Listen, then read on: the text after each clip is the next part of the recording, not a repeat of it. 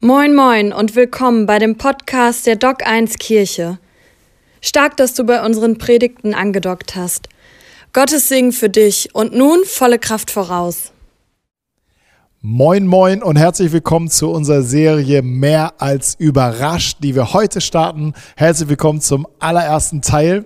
Diese Serie wird uns über die Osterzeit begleiten und bei Überrasch geht es nicht um Überraschungseier, sondern es geht darum, dass wir als Kirche, Doc 1 Kirche, uns so auf die Fahne geschrieben haben. Wir sind hier, um einen Ort zu schaffen, an dem Menschen ganz einfach andocken können, um von der Liebe, von der Gnade und von der Kraft Gottes überrascht werden.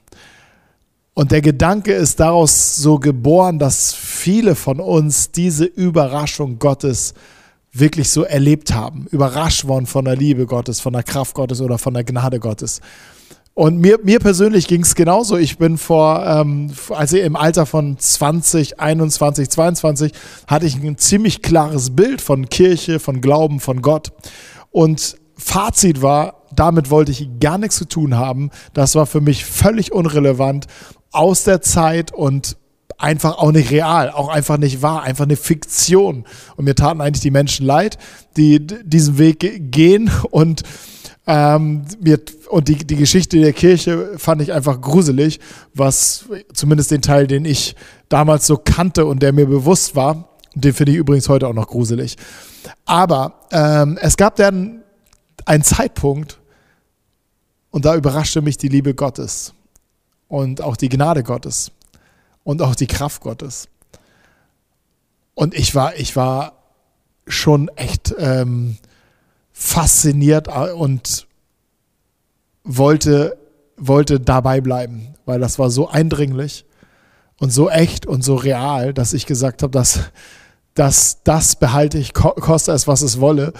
Und äh, seitdem bin ich auf diesem Weg unterwegs, unterwegs in einer versöhnten Beziehung zu Gott, in einer in einer Beziehung, wo ich wirklich nicht nur Kraft schöpfe, sondern Sinn schöpfe, wo ich, wo ich Stärke schöpfe, wo ich Freude schöpfe, Weisheit schöpfe, Hoffnung schöpfe und auf diesem, auf dieser Spur ich weiter unterwegs bin und auf dem Weg bin ich, erlebe ich immer und immer und immer wieder diese Überraschungen, auch wenn ich vielleicht jetzt schon sicher bin, ja, es, es gibt Gott. Ich habe ein anderes Bild von Glaube, ich habe ein anderes Bild von Kirche.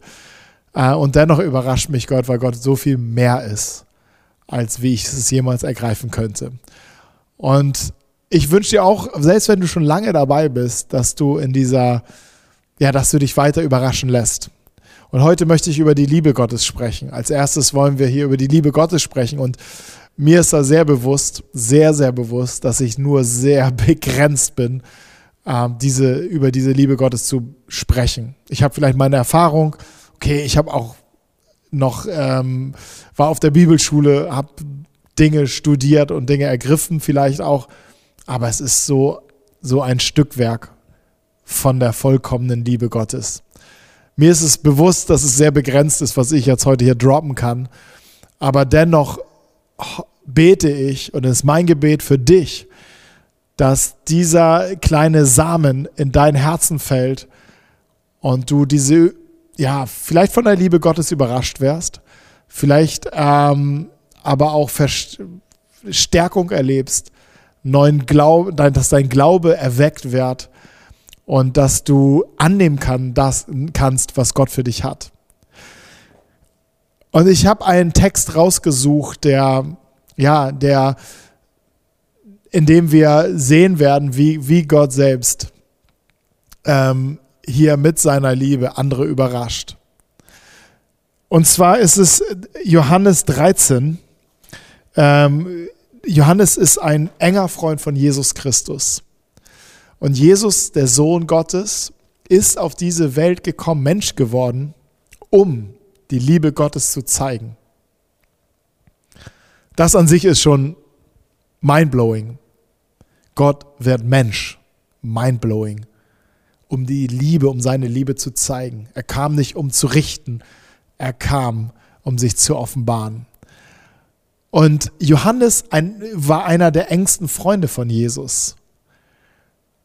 Und er schrieb einen Bericht über ihn und ähm, stellte etwas ganz Besonderes heraus. Und zwar nehme ich euch jetzt mit rein, nehme ich dich mit rein an dem letzten Abend, den Jesus vor seinem Tod, vor, seiner, vor der Kreuzigung, vor Karfreitag, wir sind sozusagen am Donnerstag vor, Karfrei, vor Karfreitag, ähm, den er noch einmal erlebte mit seinen engsten Vertrauten. Er zog sich zurück an diesem Abend mit seinen engsten Vertrauten, mit seinem engsten Kreis. Und in Lukas 22, ein anderer Bericht über Jesus, schreibt er, dass Jesus den Abend eröffnete und sagte, mich sehnte es sehr, mit euch diesen Abend zu verbringen. Und nun sind wir hier bei ähm, Johannes und er sagte, nun, ab Vers 1, vor dem Passafest wusste Jesus, dass für ihn die Zeit gekommen war, diese Welt zu verlassen und zu seinem Vater zurückzukehren. Nun bewies er seinen Jüngern das ganze Ausmaß seiner Liebe. Es war die Zeit während des Abendessens und der Teufel hatte Judas, den Sohn des Simon Iskariot, schon dazu verleitet, seinen Plan wahrzumachen und Jesus zu verraten. Jesus aber wusste, dass der Vater ihm uneingeschränkte Macht über alles gegeben hatte und dass er von Gott gekommen war und zu Gott zurückkehren würde. Er stand vom Tisch auf, zog sein Obergewand aus, band sich ein Handtuch um die Hüften und goss Wasser in, seine Schale, in eine Schale. Dann begann er seinen Jüngern die Füße zu waschen und sie mit einem Handtuch abzutrocknen, das er sich, das er sich umgebunden hatte. Bis hierhin möchte ich erstmal Stopp machen. Andere Facetten danach schauen wir uns noch an. Aber das ist so der Hauptteil, über den ich sprechen möchte. In Vers 1 steht, nun bewies er seinen Jüngern das ganze Ausmaß seiner Liebe. Also das, was wir jetzt hier sehen, in dem, in diesem, in diesem steckte das ganze oder steckt das ganze Ausmaß seiner Liebe. Und vielleicht noch einmal ein bisschen Kontext. Johannes 13. Dieser Abend war nochmal sehr, sehr besonders. Jesus hatte konkret vor Augen, nach diesem Abend wird er ins Gebet gehen, wird er verhaftet werden, wird er angeklagt werden, wird er verurteilt werden, wird er gefoltert werden, wird er sterben. Er hatte all diese Dinge vor Augen. Aber dieser Moment, äh, Jesus war auch, wenn er das alles schon sah, war er voll in diesem Moment. Und dieser Moment war da, um ihnen, seinen engsten Freunde, das ganze Ausmaß seiner Liebe zu beweisen. Es gibt Ausleger, die sich gerade äh, so ähm, Theologen, die halt ähm, nicht streiten, aber sich darüber, die darüber diskutieren wo zeigte Jesus denn wirklich seine Liebe? Hier das ganze Ausmaß seiner Liebe oder am Kreuz? Ähm, die beiden Dinge liegen, glaube ich, gar nicht so weit auseinander. Ich glaube sogar, dass diese beiden ganz, ganz eng zusammengehören. Natürlich sehen wir am, an dem, an dem, in dem Sterben Jesu auch seine Liebe zu dir und zu mir. Aber hier wird diese Liebe nochmal auf einer ganz besonderen Art und Weise tätig. Und das wollen wir uns anschauen. Ähm, Interessant ist, dass hier ist es Kapitel 13, der ganze Abend wird beschrieben bis zum Ende Kapitel 17. Also 13, 14, 15, 16, 17, fünf Kapitel des Johannesevangeliums handeln um diesen letzten Abend. Es lohnt sich sehr, das anzuschauen. Und was Jesus hier ähm, hineinbringt in seine, in seine, in seine, in seinen engsten Kreis ist, dass ähm, er, er, teilt hier nochmal oder er, er rüstet sie nochmal zu, er, er stärkt sie nochmal. In Johannes 17 wird er sagen, so wie ich in diese Welt gesandt wurde, so sende ich nun euch, weil ich gehe jetzt zum Vater und ihr werdet das, was ich angefangen habe, ihr werdet es weiter in diese Welt hineintragen, bis an die Enden der Welt.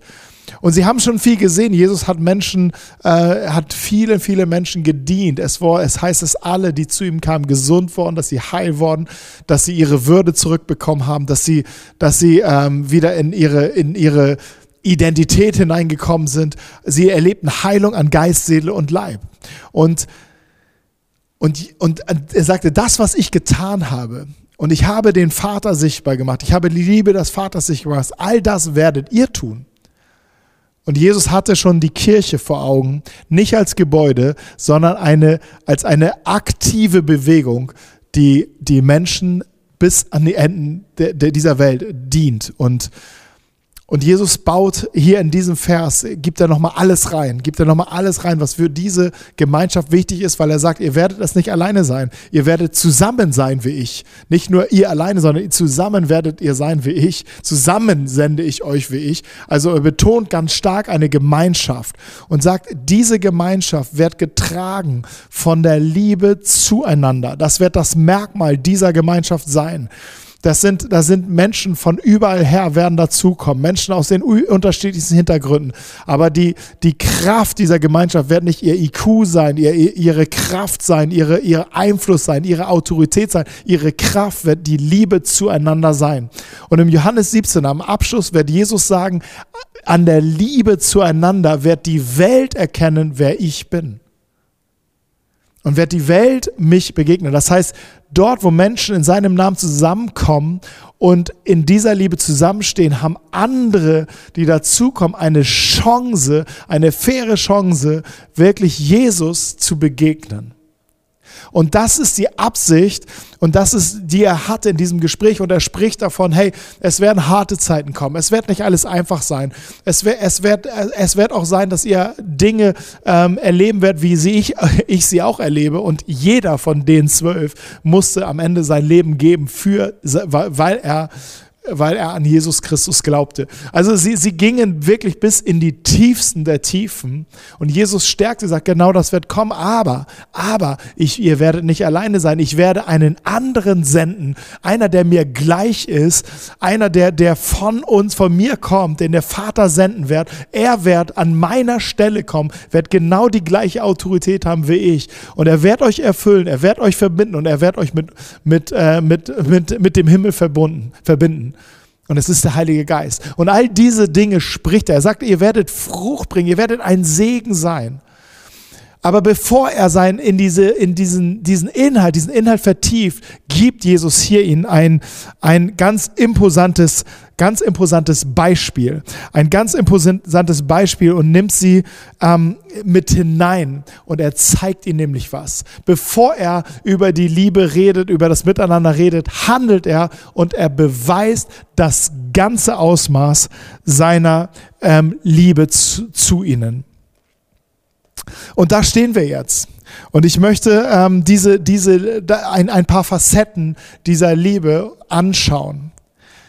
Die erste, die erste Frage ist vielleicht, muss, muss man, ähm, muss Liebe denn, denn bewiesen werden? Ist das hier so, so, so ein Battle oder wie ich, ich beweise mal, wie ich euch liebe?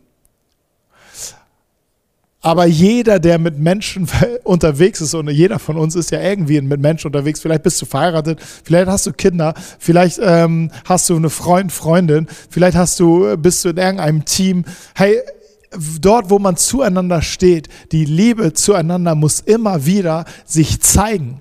Wenn ich zu meiner Frau sage, du, ich habe ich hab dir am, am Altar, wo wir geheiratet haben, schon gesagt, dass ich dich liebe, ich muss es ja nicht ständig wiederholen, oder wenn ich es einfach nur sage, aber keine Taten folge, dann wird das ein bisschen wenig sein, dann wird das etwas kalt in uns, weil nur Worte an sich ähm, können, können manchmal dann zu wenig sein, wenn keine Handlung und keine Haltung ähm, dem, de, diesen Worten folgt.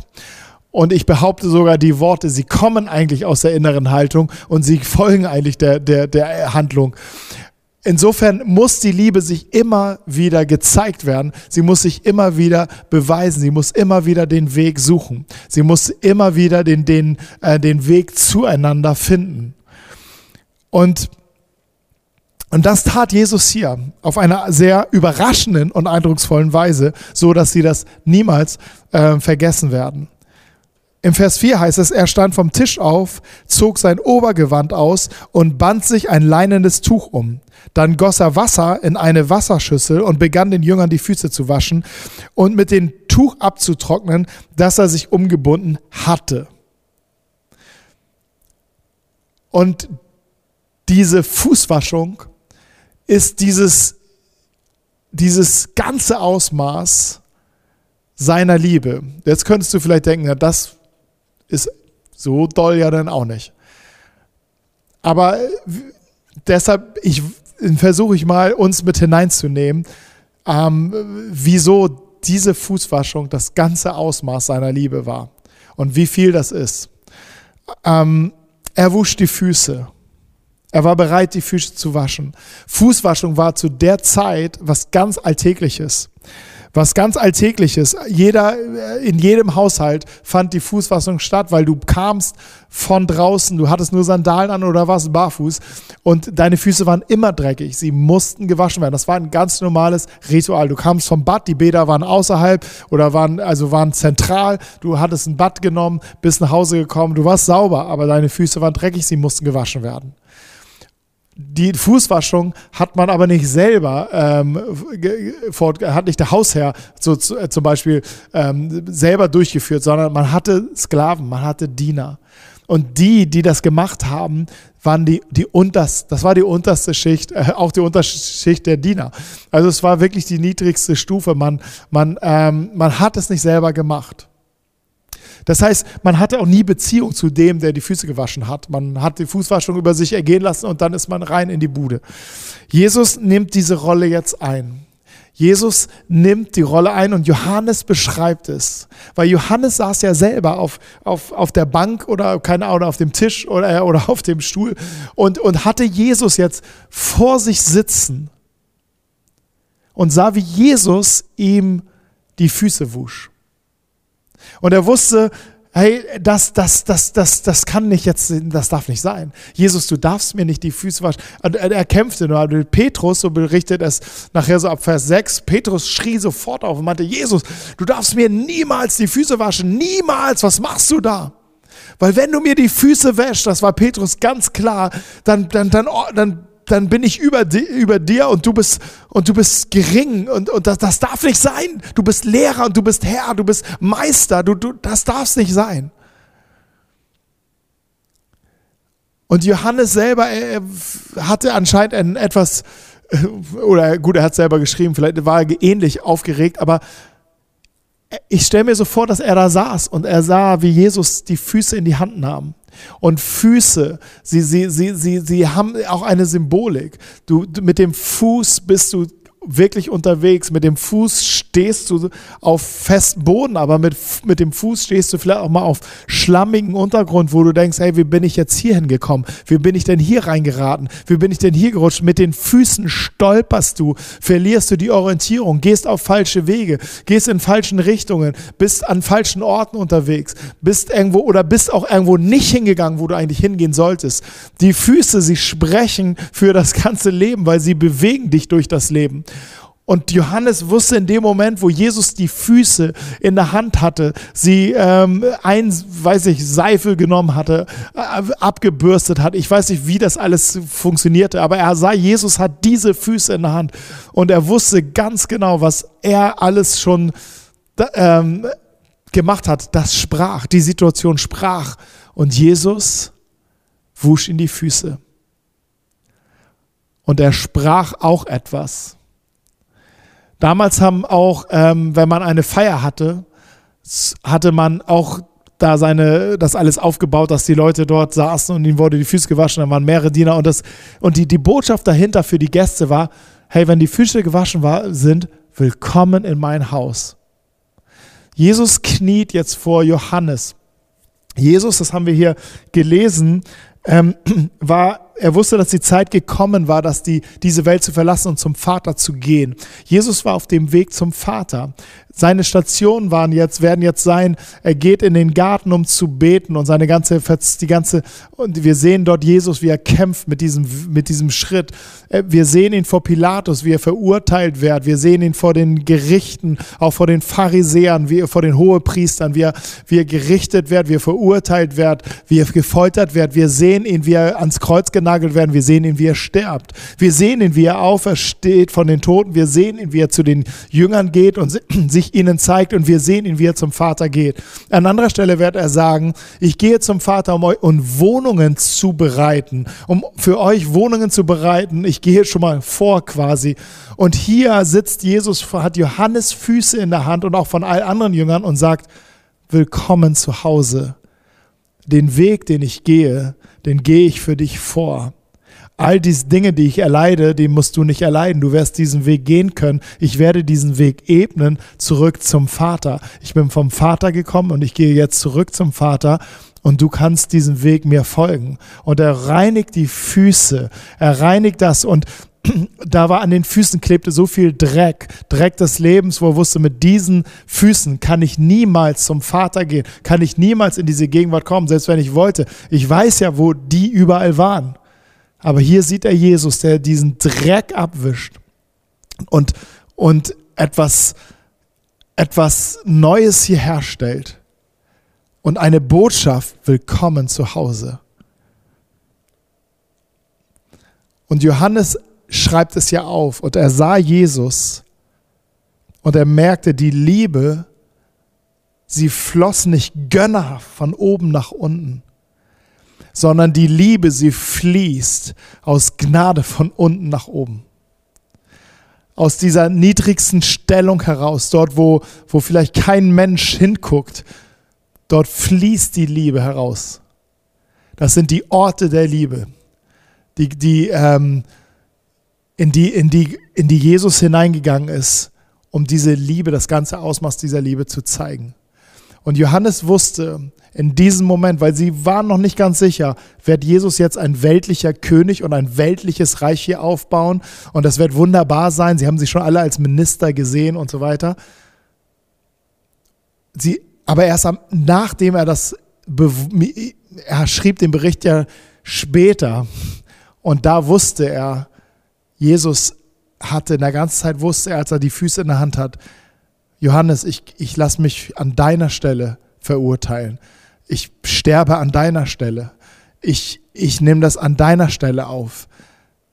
Ich nehme die Krankheiten und den Schmutz dieser Welt, trage ich an deiner Stelle. Und, und er sah, wie Jesus seine, das sah alles, als er sich erinnerte, wie Jesus seine Füße wusch. Deshalb konnte er schreiben, das ganze Ausmaß seiner Liebe zeigt er in diesem Moment schon. Und nun sagt Jesus etwas zu dieser Gemeinschaft, zu diesen zwölf Jüngern im Vers 12. Ich springe da mal rein und sagte, nachdem er ihnen die Füße gewaschen hatte, zog Jesus sein Obergewand wieder an und setzte sich und fragte, Versteht ihr, was ich getan habe? Ihr nennt mich Meister und Herr und damit habt ihr recht, denn ich bin es. Und weil ich der Herr und Meister euch, weil ich als Herr und Meister euch die Füße gewaschen habe, sollt ihr einander die Füße waschen. Sollt auch ihr einander die Füße waschen. Das, ich habe euch, Entschuldigung, hier ein Vers noch. Ich habe euch ein Beispiel gegeben, dem ihr folgen sollt. Tut, was ich für euch getan habe. Vers 15 noch ganz wichtig. Ich habe euch ein Beispiel gegeben. Und ich habe schon eingangs gesagt, Jesus formt hier eine, eine Gemeinschaft. Und er macht ganz deutlich, so wie ich mit euch umgegangen bin, so sollt ihr einander umgehen. Und die Welt wird erkennen, wer ich bin. Und, und in diese, in diese, in diese Fähigkeit, so zu lieben, möchte Jesus uns hineinführen. Und man könnte schon sagen, ey Jesus, dann scheitere ich aber. Ich meine, ich kann das ja kaum annehmen. Wie soll ich geschweige denn so zu lieben? Aber wir können auch hier an, von Jesus etwas entdecken und von ihm lernen, wie wir in die Lage kommen zu lieben. Und ich glaube, es brauchen, es braucht ähm, hier zwei Sachen oder drei Sachen. Um zu lieben, brauchen wir eine sichere Identität.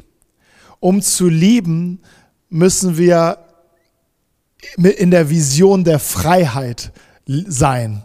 Das heißt, es muss ähm, nicht um uns gehen, sondern um den anderen.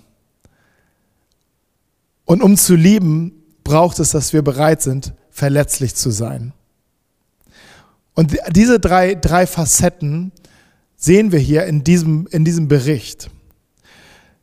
Erst das Wichtigste ist, dass unsere Identität sicher ist, weil wir können lieben und dienen, wir können aktiv sein für andere, aber versteckt und im Hintergrund läuft eigentlich ein ganz anderes Programm. Wir tun diese Dinge, damit andere oder damit die Reaktion, die wir ernten, uns sagen, wer wir sind. Wir tun diese Dinge, um, damit andere uns sagen, wie wertvoll wir sind, welchen Wert wir haben. Wir brauchen Anerkennung, wir brauchen Lob, wir brauchen, wir brauchen auch, dass Menschen abhängig sogar werden von uns. So weit geht es. Es geht in deine Ehe, es geht sogar in deine Familie, es geht in deine Freundschaften, es geht in deinen Dienst von, von ähm, an, an, an anderen. Dass es gar nicht eine, eine Liebe ist, die nur bedingungslos gibt, sondern dass dahinter ein Programm läuft, das eigentlich haben will. Und du merkst es, sobald Dinge nicht mehr gut laufen, bist du raus, bist du weg, dann suchst du dir etwas anderes.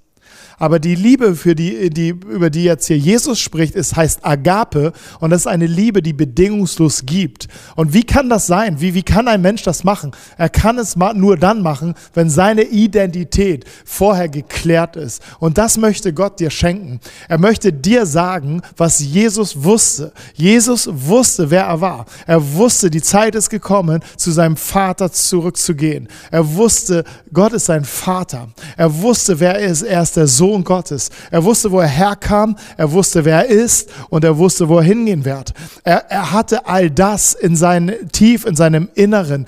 Er hatte es gepflegt. Er hatte ständig Beziehung zu seinem Vater gepflegt. Es war ihm das Wichtigste, denn das war der Ort, wo seine Identität immer gestärkt worden ist. Und dieser Ort ist auch für dich bereit. Gott lädt dich ein, in diesem Ort zu Hause zu sein und von ihm zu empfangen, wer du bist. Und er hat seinen ganzen, und er, er er spricht dir zu, also und das macht Jesus ja auch deutlich, du bist willkommen bei ihm, du so wie du bist.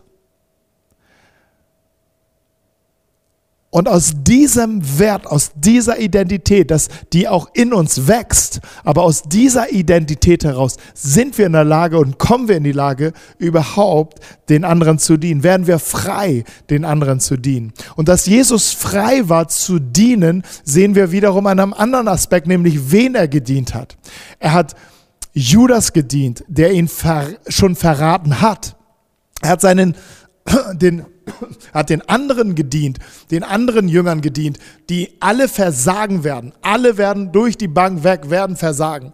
Vielleicht Johannes noch am wenigsten, aber sie werden alle versagen. Sie werden alle das nicht einhalten, was sie eigentlich versprochen haben. Und Jesus weiß das alles.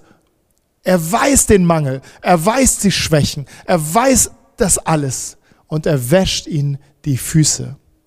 Er ist frei weil er nichts von ihnen verlangt, sondern weil er ihn geben, weil er ihn geben will. Er dient ihnen in Freiheit, um ihnen zu geben. Und das ist ein ganz wichtiger Aspekt. Jesus hat uns wirklich versetzt uns in eine Lage, nicht nur, dass er eine Identität gibt, du bist geliebtes Kind. Das heißt in Johannes 1, in diesem selben Bericht über Jesus, alle, die Jesus Christus im Glauben aufnahmen, gab er das Recht, ein Kind Gottes zu sein. Ein Kind Gottes geliebt von dem Höchsten, gewollt von dem Höchsten, bestimmt von dem Höchsten, berufen von dem Höchsten, befähigt von dem Höchsten. Er gab ihnen das Recht, ein Kind Gottes zu sein.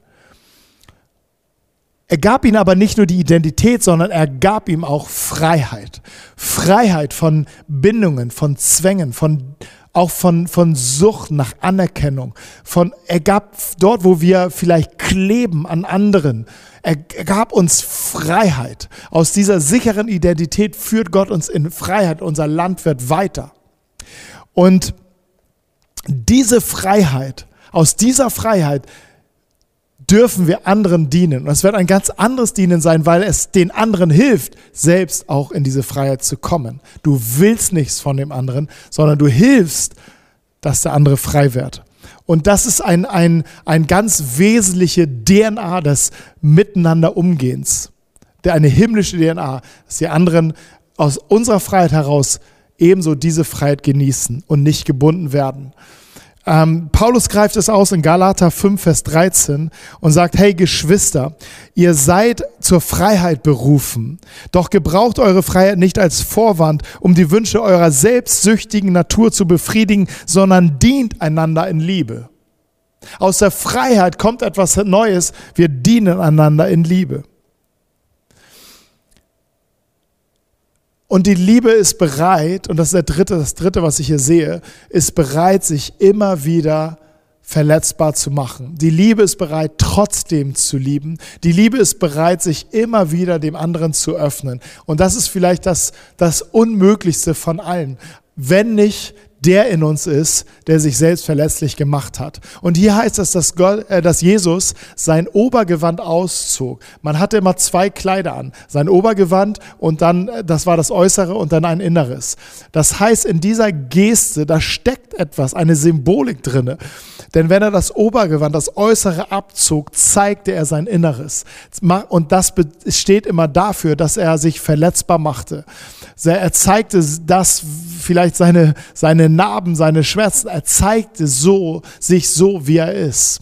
Und das braucht es immer wieder, wenn du mit Menschen unterwegs bist, um zu lieben. Das brauchst du in der Beziehung zu deinen Kindern. Das brauchst du in der Beziehung zu, deiner, zu deinem Partner. Das brauchst du in der Beziehung zu deinen Freunden, zu deinem Team, zu, zu Menschen, mit denen du unterwegs bist. Dieses Bereitsein, ich lege mein Obergewand ab, diese harte Schale und ich zeige meine, mich verletzlich. Das ist das große Wesen der Liebe. Und Jesus zeigt sich hier verwundbar und demonstriert dabei, dass er bis ans Äußerste geht, nämlich sich schwach, äh, sich hier in, in all seiner Schwäche zeigt. Und er deutet damit an, wenn Liebe funktioniert soll, dann nur dann, wenn wir bereit sind, uns verwundbar zu machen. Und an dieser Stelle ähm, sehen wir, wie, wie das Ausmaß dieser Liebe Jesu demonstriert wird. Er sagt gleichzeitig, ich gebe euch ein Vorbild, genau das, so sollt ihr auch kommen, hineinkommen. Und ihr könnt es, weil ich euch Identität gebe, weil ich euch Freiheit gebe und weil ich euch die Gnade gebe, euch immer wieder verletzbar zu machen, weil ich der verletzt, der, der auch sich verletzbar gemacht hat, bin in euch.